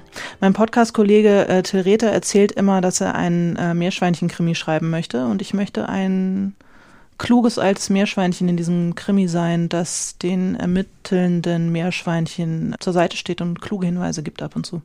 Wenn du mit einem Schriftsteller, einer Schriftstellerin vergangener Jahrhunderte oder Jahrzehnte sprechen könntest, mit wem und worüber? Oh Gott. Äh. Ich würde gerne mal Isabella Allende treffen und mich mit ihr über Chile unterhalten. Muss man Bücher, die man angefangen hat, auch zu Ende lesen? Auf keinen Fall. Habe ich lange gedacht und auch gemacht, weil ich dachte, ich bin es dem Buch schuldig und auch äh, der Autorin, dem Autor. Äh, ist aber Quatsch, habe ich aufgehört mit, geht mir besser seitdem. Hast du einen bevorzugten Leseort? Äh, das Bett. Warum? Weil das der Ort ist, an dem ich am ehesten tatsächlich irgendwie lese, ehrlich gesagt. Also ich lese halt meistens abends im Bett und finde es eigentlich auch am besten. Ich finde ja immer, da schläft man viel zu schnell bei ein. ja, aber äh, ich habe jetzt nicht so einen super gemütlichen Lesesessel. Ach, ist eigentlich egal. Nee, am, am ehesten, glaube ich, wirklich im Bett. Ich liege gerne beim Lesen. Gibt es einen sehr ungemütlichen Ort, an dem du schon mal gelesen hast, weil du einfach das Buch weiterlesen wolltest? Ja, ich kann mich daran erinnern, dass ich mal in einem Urlaub, da war ich aber auch noch sehr, sehr jung, habe ich äh, The Shining gelesen von äh, Stephen ja, King. Ja und konnte nicht aufhören zu lesen und saß die ganze Zeit in einem auf einer steinernen Bank. Es war irre unbequem, also auch so ohne Rückenlehne und äh, habe da irgendwie bestimmt drei Stunden am Stück gelesen und war danach so steif, dass ich fast nicht aufstehen konnte. Eselsecken oder Lesezeichen? Äh, Eselsecken. Es sei denn, man hat ein Lesebändchen in seinem Buch. ah, das war die Dann. geschickte Überleitung zu, de, zu, dem, zu dem Lesebändchen. Das habe ich ja neulich auch bei euch gehört, dass ja. du eins hast und äh, nee, oder hat, hat Till eins oder hast du Nein, eins? Till hat in seinem Buch leider keins, ich habe eins, ja. Aber ich habe es mir auch echt erquengelt. Ich wollte unbedingt eins haben. Ich glaube, der Verlag hat einfach gedacht, ach komm, gib der Frau das Lesebändchen, dann hört sie auf zu nerven. Warum ist dir das so wichtig mit dem Lesebändchen? erstens finde ich es wahnsinnig praktisch und zweitens ist es ähm, Naja, alle meine Bücher davor waren entweder journalistische Sachbücher oder halt so ein bisschen lustige Müttergeschichten im Prenzlauer Berg, Taschenbücher. Und ich dachte, boah, wenn das jetzt so ein, so ein richtiger, so ein richtiger, in Anführungszeichen, äh, Roman wird, so ein Hardcover-Buch, dann möchte ich aber auch irgendwie das volle Programm, dann möchte ich auch ein, ein schickes Lesebändchen. Ich fand es einfach total glamourös und freue mich immer noch daran, dass ich es hab. Du musst dich für eine Sache entscheiden, schreiben oder lesen. Also lebenslang nur noch. Äh, oh, lesen, ganz einfach. Schreiben, viel zu anstrengend. Du musst dich für eine Sache entscheiden. Lesen oder Musik? Lesen. Ja. Mhm. Also ich liebe Musik, aber ich könnte eher ohne Musik leben. Du sitzt auf dem Sofa mit dem Buch, auf das du dich schon den ganzen Tag gefreut hast. Womit kann ich dich da denn noch weglocken? Essen. Ach, das ist nicht so schwierig, ehrlich gesagt. Ich ähm, kannst ja beim Lesen auch essen. Ja, stimmt. Wenn das ginge, umso besser. Aber äh, nee, ich bin relativ leicht ablenkbar und das wäre wahrscheinlich nicht so kompliziert. Also Essen wäre schon mal ein, wäre schon mal. so ein bevorzugtes, äh, einen bevorzugten Snack beim Lesen eigentlich? Äh, Erdbeeren und Kirschen. okay. Hm. Das mögen die Leute ja nicht, ne? Im Podcast, wenn so Essgeräusche kommen. Manche sagen so, andere sagen so. Ja. Mhm. Okay. Womit sollen Leute, die Bücher ausleihen und nicht zurückgeben, am besten bestraft werden? Ähm, mit einem, einer Karte für die Bibliothek. Nee, ich, ich finde es ehrlich gesagt nicht so schlimm. Also ich gebe meine Bücher, weil ich ein anständiger Mensch bin, immer zurück, wenn ich welche geliehen habe. Ich persönlich, da ich, wie ich ja schon jetzt mehrfach gesagt habe, Bücher selten zweimal lese und äh, auch niemand bin, der Anmerkungen in Bücher macht oder so. Also ich habe gar nicht so ein super persönliches Verhältnis zu dem Gegenstand Buch wenn jetzt jemand dieses Buch unbedingt behalten möchte, finde ich es nicht. Ich, also für mich ist es nicht so ein Kapitalverbrechen wie für viele. Möchtest du dir auch nicht so im, im Regal stehen haben? Doch, möchte ich schon, aber im Zweifel denke ich, also da kommt dann vielleicht auch meine Schüchternheit äh, zum Tragen, dann äh, wenn ich gar nicht ohne leben kann, kaufe ich es mir in Gottes Namen halt nochmal. Ich glaube, das würde ich eher machen. Ich würde eher diese 12 bis 20 Euro investieren, als jemanden drauf ansprechen. Äh, du hast noch meine Ausgabe von hm. äh, keine Ahnung, äh, äh, wer die Nachtigall stört und ähm, hätte ich gern zurück oder so. Ja, ich glaube, das wäre mir unangenehmer. Ich kann es aber voll verstehen und ich gebe jedes Buch zurück, das ich ausgeliehen habe. Kommen wir wieder zu deinem Stapel, der schon auf der einen Seite ein bisschen kleiner und auf der anderen, naja, auf der anderen Seite ist er natürlich logischerweise ein bisschen größer geworden. Kommen wir wieder zu deinem Stapel an mitgebrachten Büchern. Elena Ferrante liegt da als nächstes deutlich ja. äh, gelesen. Mhm. Äh, mehrfach in, verliehen in, und zurückbekommen. Mehrfach verliehen und zurückbekommen. Offenbar auch irgendwie mal mit Feuchtigkeit zu tun gehabt, so wie es aussieht. Ja, Strand, Pool, äh, Ferien. Das ist so ein Strandbuch. Ne? Mhm. Ja, Elena Ferrante, ich habe äh, meine geniale Freundin, äh, die Geschichte von einer, einer Freundschaft von zwei Mädchen und dann später Frauen, die sich über vier Bände zieht ähm, die beide in äh, Neapel aufwachsen, in eher ja, sehr ärmlichen Verhältnissen und die eine, der einen gelingt es eben, sich daraus, also die Erzählerin Lenou, der gelingt es sich daraus zu befreien, die hat so einen Aufstieg studiert, äh, später wird Professorin. Und die andere, die eigentlich aus Sicht ihrer erzählenden Freundin die hübschere und die viel klügere und die viel begabtere äh, und besonderere ist, die kann sich eben aus äh, von ihrer Herkunft irgendwie nicht so richtig lösen aus ähm, Gründen, die außerhalb ihrer Macht stehen und bleibt eben immer arm. Und ähm, ja, das Buch hat mich total oder alle vier Bücher haben mich fasziniert, auch wahnsinnig aufgeregt und genervt. Das habe ich auch alles richtig weggeatmet, obwohl ich noch nicht mehr sagen kann, dass mir alles daran so richtig gefallen hat. Also es war eher wie so eine Auseinandersetzung, ein bisschen wie so eine nervige Freundin, die einem aber total, die einem lieb und wichtig ist und die man irgendwie in seinem Leben braucht, aber die einem auch oft richtig auf den Zeiger geht. So ging es mir ein bisschen mit diesen Büchern.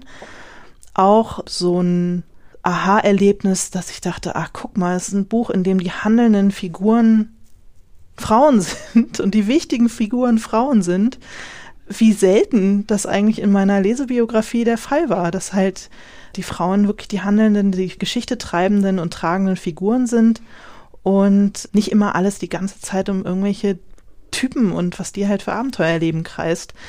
Das fand ich irgendwie erstaunlich und auch irgendwie traurig, dass in meiner Lesebiografie davor einfach so oft eben nicht der Fall war.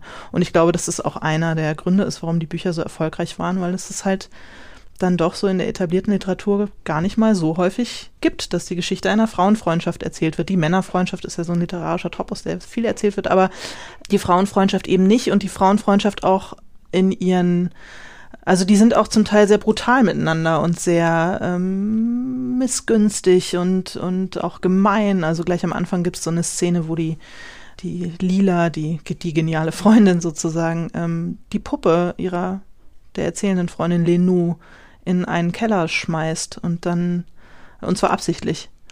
Und dann ist eine äh, Mutprobe, die die beiden miteinander durchstehen, dass sie eben bei dem, bei dem fiesen Typen, dem der Keller gehört, nachfragen, ob, ob sie die Puppe wieder haben können und so. Aber sie da runtergeschmissen zu haben, war Absicht. Und äh, die Puppe taucht dann nie wieder auf und ganz zum Schluss kommt dann raus, dass sie die die ganze Zeit hatte und aufbewahrt hat und so. Also es gibt so ein paar liebevolle Boshaftigkeiten in dem Buch, die ich total spannend fand. Es gibt eine Männerfigur, natürlich sind die beiden irgendwie in denselben Typen verliebt. Das hat mich wahnsinnig aufgeregt.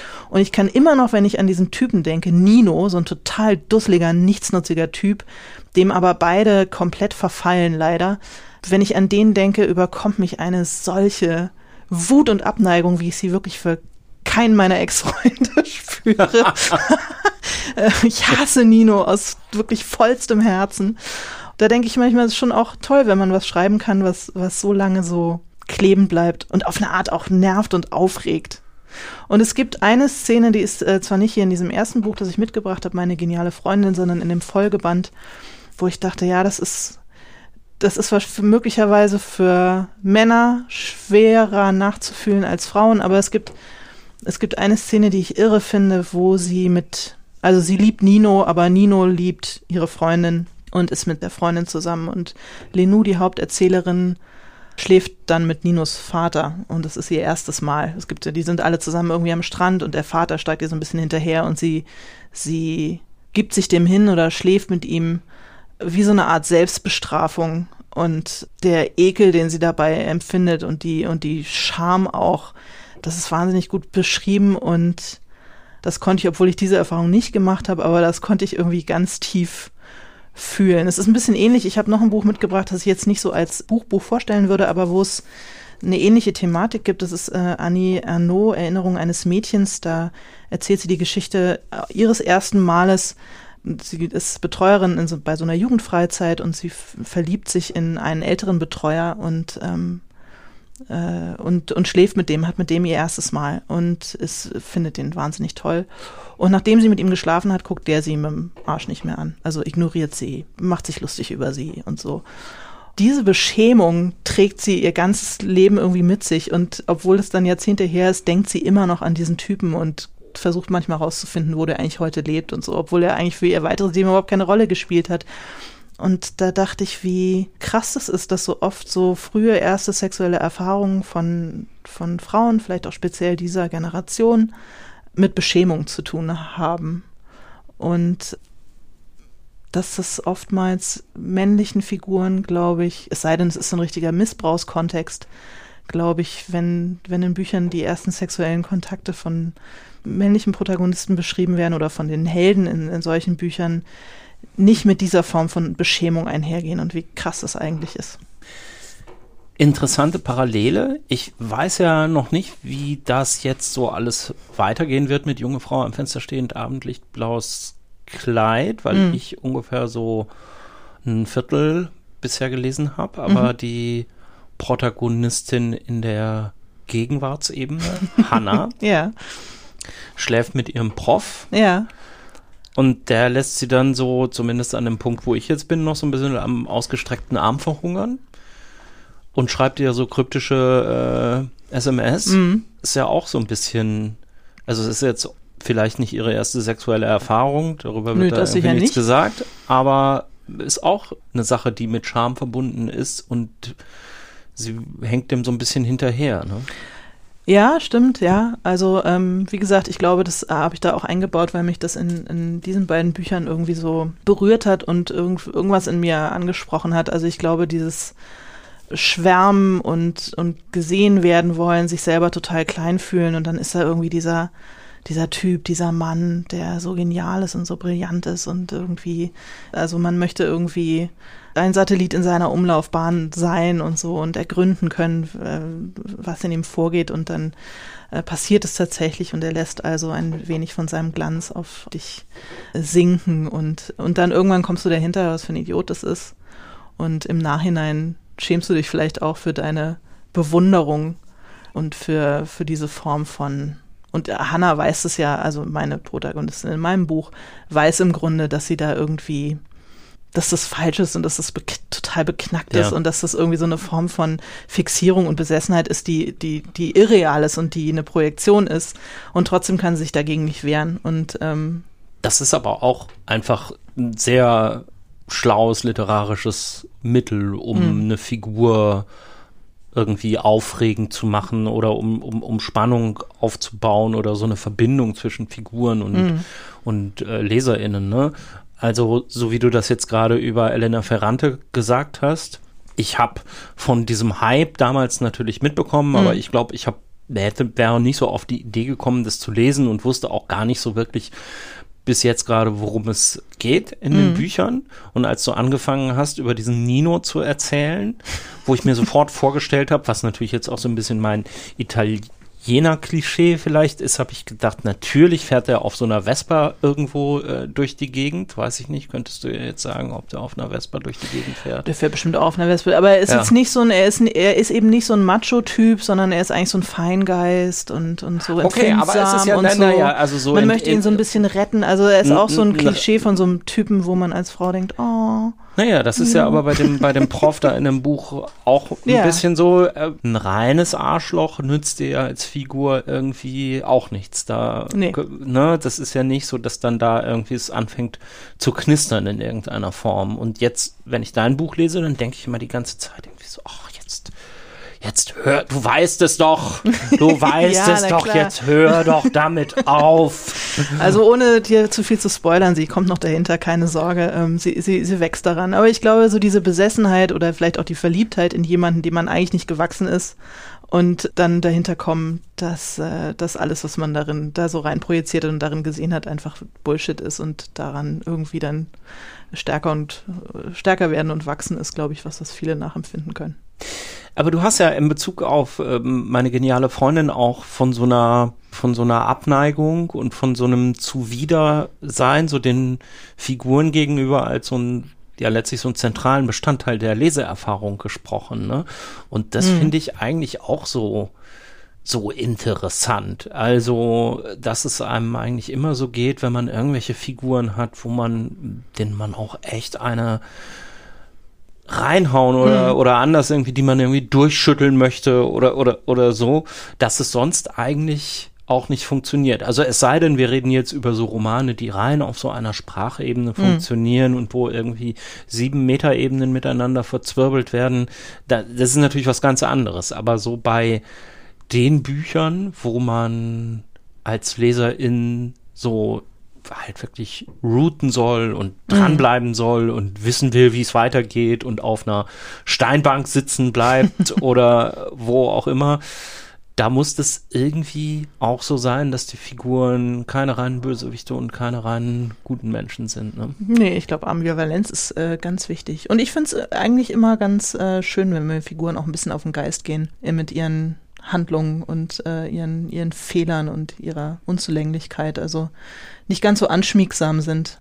Hast du es beim Schreiben von deinem Roman denn jetzt auch so gemacht, dass du dir überlegt hast, hm, die Figur bräuchte aber noch ein bisschen so, was, was könnte ich da denn jetzt noch mal unsympathisches dazu packen? Oder sympathisches? Mm, nee, das habe ich eigentlich nicht gedacht. Also ich glaube, alle sind, alle sind irgendwie ambivalent. Es, es gibt, glaube ich, keine Figur, der man nicht ab und zu eine äh, dengeln möchte besonders Spaß hat es natürlich gemacht, die nervigen Figuren zu schreiben. Also das ist natürlich, es ist viel einfacher, jemanden zu schreiben, den man unsympathisch finden kann, als jemanden, den man sympathisch finden kann, habe ich gemerkt. Ja. Ja. Was meinst du, warum das liegt? Ich glaube, weil man möglicherweise viel genauer benennen kann, was man alles nicht mag, als äh, was einen zu jemandem hinzieht. Also ich habe zum Beispiel mit wirklich großer Freude habe ich diesen äh, Geschichtsstudenten mir ausgedacht und ja. geschrieben. Das waren eigentlich immer meine liebsten Stellen, wenn der auftaucht, weil ich da das Gefühl hatte, ich konnte so aus, aus, aus der Fülle meiner Abneigung irgendwie schöpfen. und ist dann wirklich nur, weil ich so ein gutes Herz habe, ähm, kriegt er dann am Ende auch noch mal so ein, kriegt er noch so ein bisschen so einen leicht anderen Angle und ist dann doch nicht mehr ganz so schrecklich. Aber es hat irgendwie Spaß gemacht. Der ist halt wahnsinnig nervig und, und unangenehm, der Typ. Ja, ja, der ist mir jetzt auch schon nach einem Viertel des Buchs äh, sehr deutlich hängen geblieben. Eigentlich schon nach dem einen kurzen Kapitel, in dem er, in dem er vorgestellt wird. Mhm. Ihr unterhaltet euch in eurem Podcast darüber, wie man sowas macht, ne? Wie mhm. man Figuren interessant macht, wie man Dialoge schreibt, ähnliche Tipps und Tricks, die natürlich jetzt nicht so als Service-Sache gedacht sind, aber die man schon so, wenn man sich dafür interessiert für den Podcast, sich auch so ein bisschen so anhört und denkt, ah ja, so könnte ich das mal machen. Ist es hm. nicht auch so ein bisschen so, dass du deine, deine ganzen Zaubertricks irgendwie jetzt verrätst für das, was du, also als Kritiker muss ich dann ja jetzt nur nur 37.000 Folgen genau. von Sexy und Bodenständig ja. durchhören. Puh, dann weiß ja ich ganz genau, wie du das gemacht hast. Das sind ja gar keine Zaubertricks. Also ich glaube auch nicht, dass wir sie da als Zaubertricks irgendwie. Und jetzt erzählen wir euch, wie man es wirklich macht. Bei ganz vielen Sachen kann ich auch gar nicht so genau benennen, wie ich das mache oder ob ich, also mir ist mein eigener Werkzeugkasten da gar nicht so, ganz oft gar nicht, gar nicht so klar, dass ich alles jetzt genau erklären müsste, warum ich Sachen so mache oder dass ich irgendwas absichtsvoll so gemacht hätte, wie ich es gemacht habe. Ich glaube, so ist auch der Podcast nicht. Wir unterhalten uns halt über über Dinge und über die Probleme, die wir haben und über die Sachen, die uns interessieren. Aber es ist jetzt nicht so, dass wenn man denkt, ah, ich will auch mal einen Roman schreiben, dann höre ich jetzt 50 Folgen sexy und bodenständig und dann weiß ich, wie es geht. Schön, wenn, wenn Leute daraus ähm, was lernen für sich, aber wir, glaube ich, haben nicht den Anspruch, dass das jetzt so macht man es und alles andere ist verkehrt. Nee, stimmt. Es ist ja auch gerade eigentlich so ein, insofern ein Anti-Schreibratgeber, weil ihr neulich mal diese eine Folge hattet mit 50 50 Schreibtipps. aphoristischen ja. Schreibtipps, die Till irgendwie zusammengestellt hat. Ne? Genau. Ne? Ja, wir wollen eigentlich, äh, wir wollen ein Entlastungspodcast sein. Also wir wollen gar nicht so ein Ratgeber-Podcast sein, sondern wir wollen, dass Leute sich entlastet fühlen, wenn sie das hören, weil sie merken, ah, guck mal, mir geht's vielleicht ähnlich oder ich habe die ähnlichen Gedanken, Probleme und so. Also das ist eigentlich das Ziel. Gemeinschaft mit anderen, die möglicherweise ähnlich empfinden beim Arbeiten. Das ist ja ein einsamer Job, das Schreiben. Empfindest du das so? Ja, man ist ja doch immer relativ alleine. Also man macht es ja eben ähm, nicht wirklich im Team. Also es sei denn, man äh, schreibt ein Buch zu zweit, richtig, aber meistens ist man ja doch sehr alleine mit sich und ähm, ich habe gemerkt, dass mir das nicht gut tut und dass auch dieses, ja, diese, diese Heldenreise des äh, Schriftstellers, ja, also der, so, so wie der Held im Buch muss der Schriftsteller also, wie gesagt, in die Einsamkeit und mit sich selber ringen und so dass mir das eigentlich widerstrebt, weil ich eigentlich gar nicht so gerne alleine bin. Also mir hilft der Podcast selber, weil das bedeutet, dass ich halt einmal in der Woche mit jemandem über das Schreiben spreche und ich halt auch sonst mit Till viel über meine Texte spreche und dass der Austausch mit anderen AutorInnen was ist, was total gut tut und dieser Vereinzelung irgendwie entgegenwirkt und was einen noch weiterbringt. Der Entlastungspodcast ist das hier ja nicht, sondern es ist der Belastungspodcast. Was jetzt die einzige Überleitung ist, die mir so schnell einfällt zu deinem, zu deinem letzten Buch, was glaube ich ein belastendes Buch ist. Ne? Nein, es ist ein tolles Buch. E.L. Ja. E. Doctorow, Homer und Langley. Fandest du es belastend? Nee, aber du hast mir das so angekündigt, dass das irgendwie mit einer Krise zu tun hat. Ach so, ja, es hat mit einer Krise zu tun, aber das hat, da kann das Buch überhaupt nichts Ach so, ja, ich fand, nee, ich fand das, fand das toll, ist glaube ich so das, äh, neben John Irving das einzige, was ich hier gelesen habe von dem. Ja. Also ähm, Homer und Langley von E.L. Doctorow ist basiert auch auf einer wahren Geschichte, ist die Geschichte von zwei Brüdern, die ähm, wohlhabend sind, in einem Haus in Manhattan leben, einem dreigeschossigen großen Haus und ähm, so das 20. Jahrhundert an sich so vorbeiziehen sehen und die so eine große Sammelwut haben. Also im Grunde sind es zwei Messis, also die, die, die müllen ihre Stadtvilla, wenn man so will, von oben bis unten zu mit Krempel. Der eine von beiden hat auch so ein Projekt, der möchte die ewige Zeitung erschaffen. Also der sammelt stimmt, jeden Tag ja. Zeitungen und, und, und katalogisiert und schneidet aus und so und möchte so eine Art ewige Zeitung schaffen, indem er alles, alles sammelt.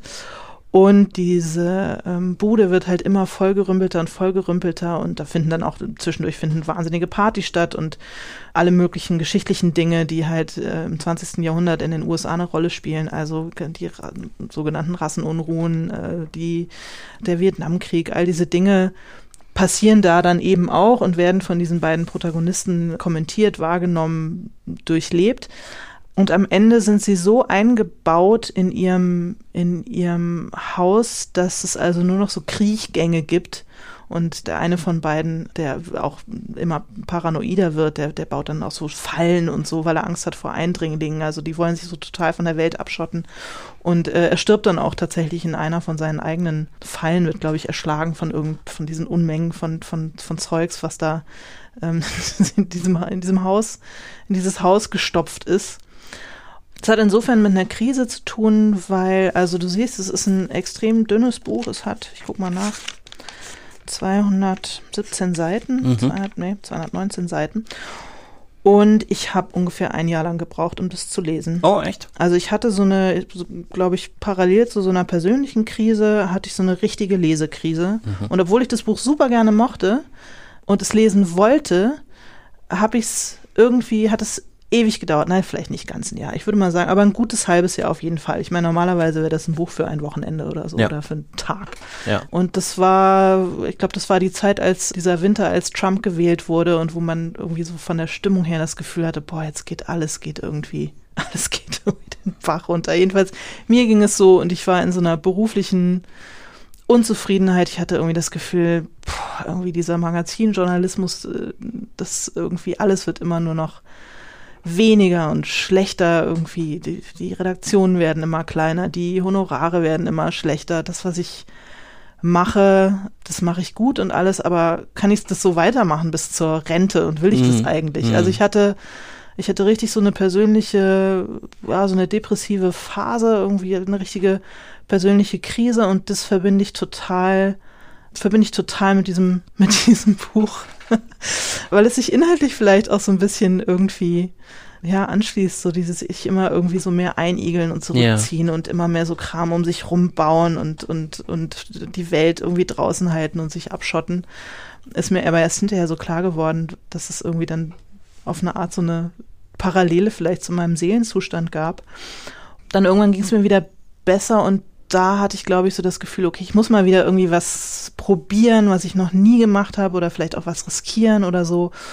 Und da ist im Grunde so der Gedanke entstanden, ich probiere das mal mit dem Roman. Ja. Wenn es nicht klappt, klappt es halt nicht. Aber Ja. es gibt diese Familiengeschichte, aus der ich schöpfen kann. Das ist ein totales Geschenk, wenn man so will, weil es ist eine irre Geschichte. So, ich habe jetzt diesen One-Shot und das probiere ich jetzt mal. Und vielleicht öffnet mir das eine andere Tür, weil die Wege, auf denen ich jetzt gerade unterwegs bin, das ist zwar alles schön und macht mir Freude und, und funktioniert auch gut. Also ich war ja auch gut im Geschäft, aber ich habe das Gefühl, das kann es einfach nicht sein für die nächsten 10, 20 Jahre.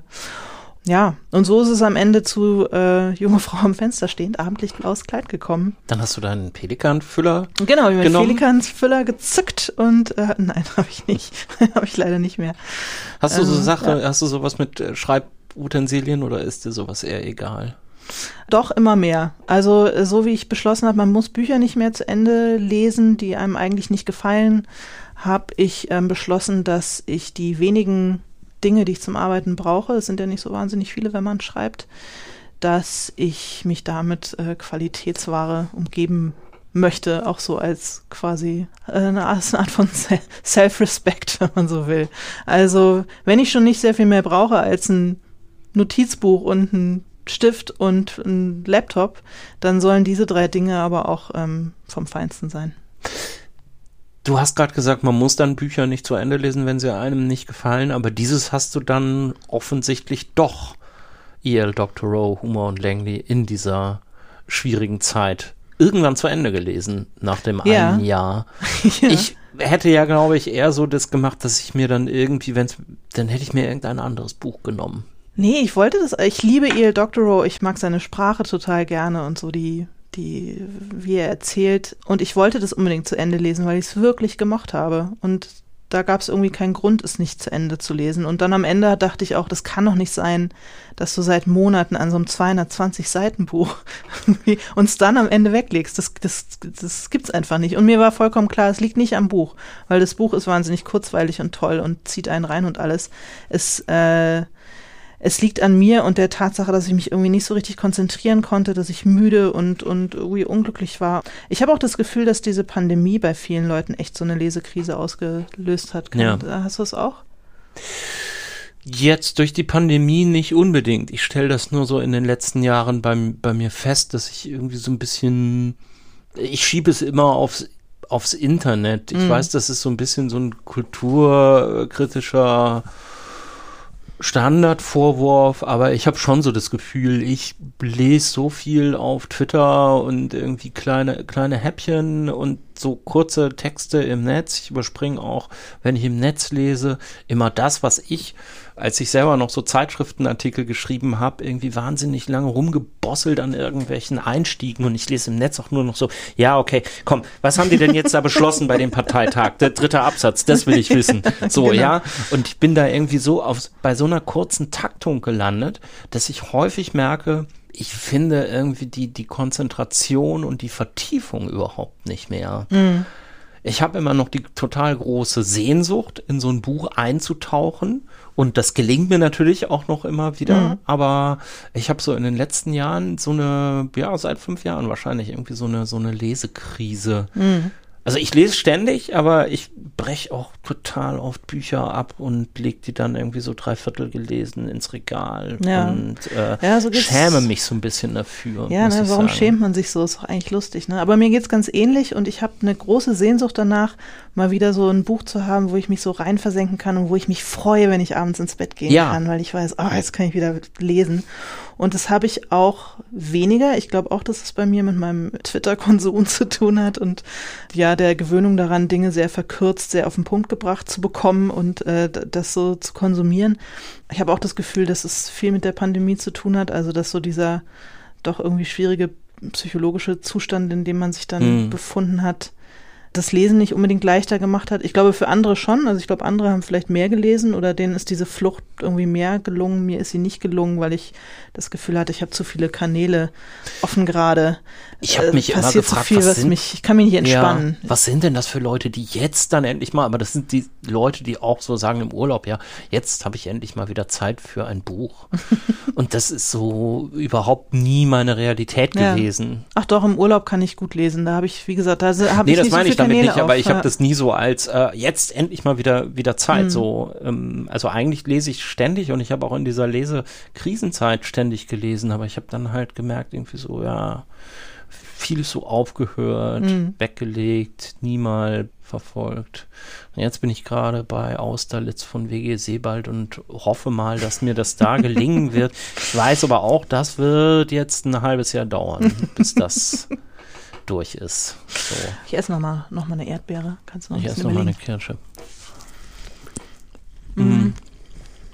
Also tatsächlich, das klingt jetzt, oh Mann, das klingt ein bisschen wie Angeberei, aber mich hat's total gerührt und echt gefreut wie nichts anderes. Mir haben zwei oder dreimal haben mir Leute so über Instagram oder so geschrieben, die mein Buch gelesen haben und die äh, explizit gesagt haben, ich habe irgendwie total, ich habe eine richtige Lesekrise, ich kann mich überhaupt nicht mehr so richtig in so ein Buch versenken.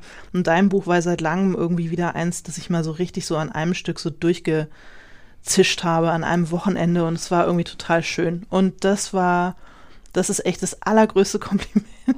Darüber habe ich mich echt, da hätte ich heulen können vor Freude. Das finde ich ganz, ganz, ganz toll, die Vorstellung, dass das, dass ich was geschrieben habe, was Leuten solche Gefühle bringt, entfacht, auslöst.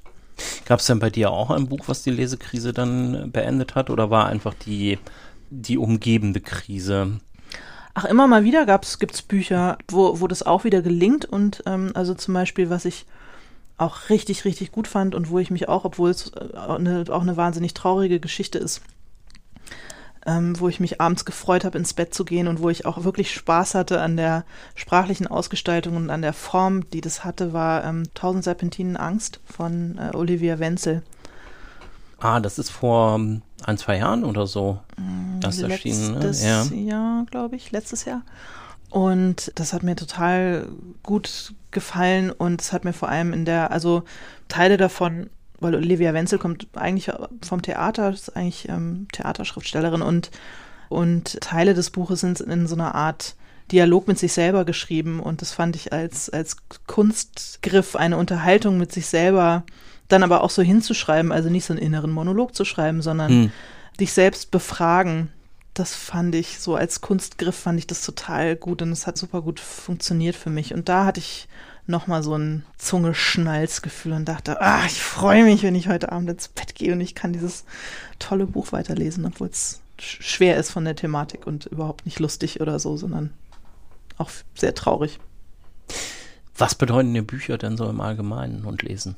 viel, aber du lädst dir hier ein sozusagen mit der Frage, was sind die fünf Bücher, die dich am meisten geprägt haben? Und da habe ich schon so ein bisschen geschluckt, weil mich Bücher, glaube ich, dann am Ende gar nicht so geprägt haben. Okay. Also ich liebe Bücher und ich lese wahnsinnig gern, aber ich würde nicht sagen, dass es Bücher sind, die mich am meisten, am meisten geprägt haben. Ich, ich habe das Gefühl, Bücher sind partiell sehr wichtig, aber es ist jetzt nicht so, dass ich irgendwie, also wenn jetzt meine Bibliothek abbrennen würde, dann wäre das schlimm, aber das würde ich verschmerzen wahrscheinlich. Es gibt, glaube ich, andere Dinge, deren Verlust mich mehr treffen würde als der meiner, meiner Bücher. Ich verleih sie ja auch und bin okay damit, wenn Leute sie nicht zurückgeben. Damit sollen die HörerInnen dann jetzt mal klarkommen mit deinem und deiner Gleichgültigkeit Nein, gegenüber der Literatur. Ich bin, ich bin überhaupt nicht gleichgültig. Ich glaube, es ist eher das sozusagen das, der Gegenstand Buch, an dem ich nicht so doll hänge, wie ein guter Bildungsbürger, eine gute Bildungsbürgerin es eigentlich tun sollte. Ich schäme mich auch ein bisschen dafür. Vielen Dank dafür. Ich danke und dir. für deine Zeit. Tschüss. Ciao.